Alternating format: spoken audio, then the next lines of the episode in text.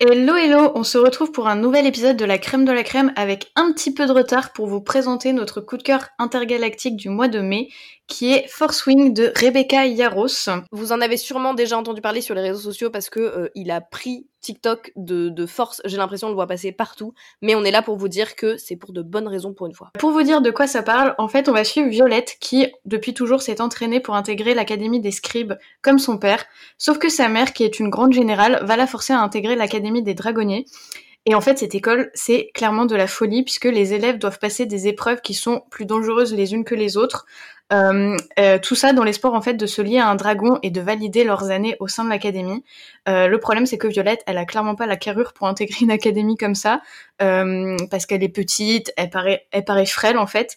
Et euh, en plus de ça, elle a une target dans le dos puisque les enfants des rebelles qui sont forcés en fait à intégrer l'académie des dragonniers bah, veulent la voir mourir puisque euh, sa mère a clairement mis à mort leur famille, notamment le ténébreux Xaiden, euh, sauf que Violette, elle est pleine de surprises et ce livre est incroyable. Ouais, franchement, c'est une, euh, une sacrée pépite. J'ai trouvé que c'était un livre qui était extrêmement complet. Il y a de l'action, il y a de la romance, il y a un petit peu de, de spice, il y a du développement des personnages, il y a du réalisme.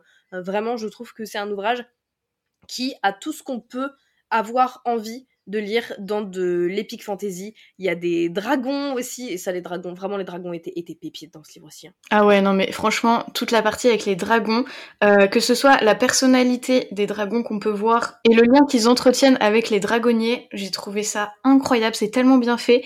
Euh, les dragons parlent dans la tête des dragonniers avec qui ils se lient, c'est génial, vraiment. Et aussi, ce que j'ai adoré, c'est le répondant et l'humour de Violette, qui est le personnage principal du livre. Euh, c'est un personnage que j'ai trouvé extrêmement badass, euh, même si voilà, euh, comme on nous dit, elle a pas, la carrure pour être euh, pour être dragonnière.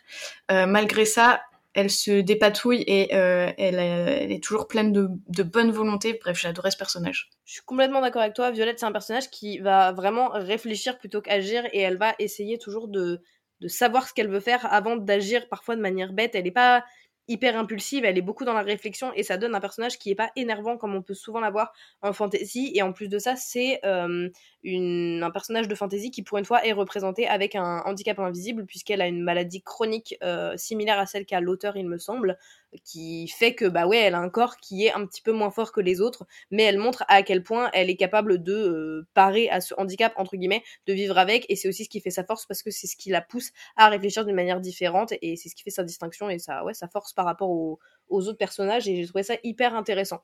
Ouais, je suis complètement d'accord avec toi. Euh, c'est vraiment euh, bah, génial de, de, voir cette représentation dans les dans les fantaisies puisque mine de rien ça reste assez rare.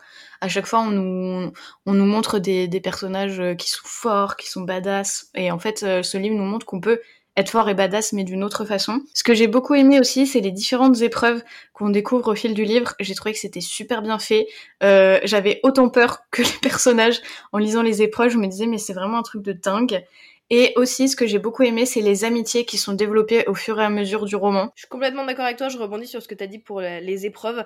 Euh, c'est une des premières fois où vraiment je me retrouve à être stressée en lisant un livre, puisque c'est extrêmement bien, bien décrit. En fait, on s'y sent réellement, et c'est ce qui fait aussi qu'on est, on est pris dans le roman dès le début, parce qu'on commence vraiment une média stress, on est à fond dedans dès le début. On a la tension qui monte, on se retrouve à, en tout cas pour ma part, et, comme pour toi, Lauralie, j'ai l'impression, on se retrouve à être vraiment hyper stressé pour les personnages, et t'as l'impression de vivre la chose avec eux.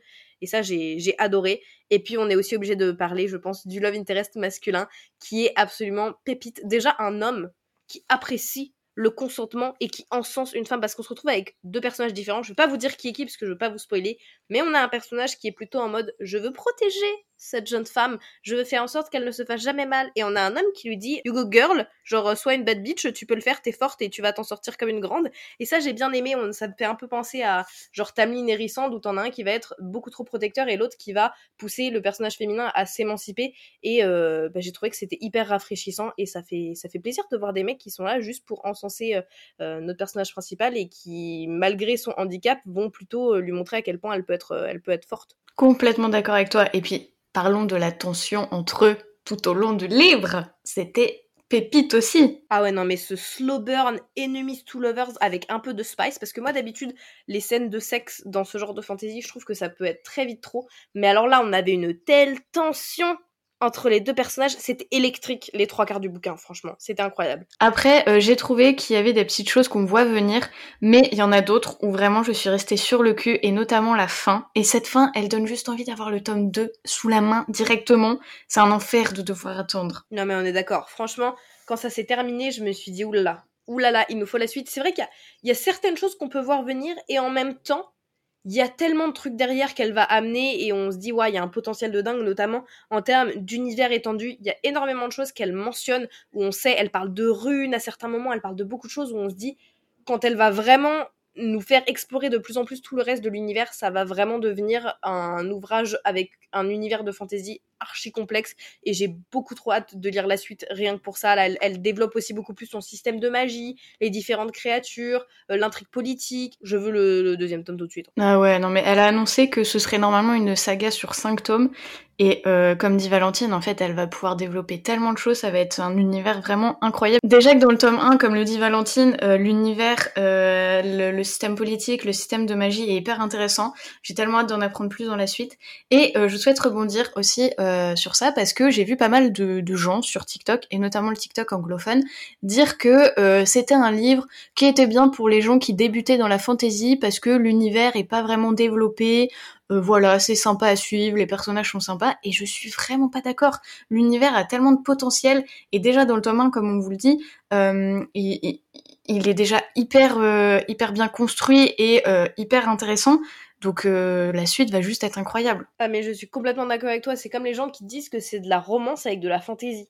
Mais je suis pas d'accord. C'est mille fois de la fantaisie avec de la romance, mais c'est la fantaisie qui est au cœur de l'histoire. La romance, elle est, elle est présente certes, mais elle est en slow burn, elle est en fond, elle est là pour soutenir l'histoire, mais ce qui est au cœur de l'histoire, c'est la fantaisie, c'est les épreuves, c'est l'intrigue politique, et ça m'énerve quand les gens ramènent le livre à sa romance. C'est pas parce qu'il y a une fantaisie avec de la romance que la romance est au cœur de l'histoire, bien au contraire.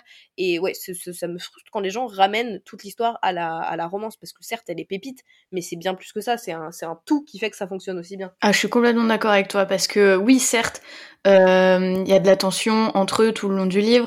Euh, oui, euh, Violette bave devant Xaiden. Je pense que nous aussi, on serait Mais c'est clairement pas le fond le fond principal de l'histoire. Enfin, je veux dire, on suit toutes les épreuves, on suit les complots, les espèces de complots politiques qu'on découvre. Enfin, je veux dire, il y a tellement de choses qui sont bien plus mises en avant et aussi les amitiés plus que la relation amoureuse. Oui, la seule chose qui m'a qui m'a un petit peu euh, quand j'ai lu le roman, je dois avouer, c'est euh, les premières descriptions que euh, notre personnage principal féminin fait du personnage masculin, ou directement, elle est en transe tellement il est beau, le monsieur.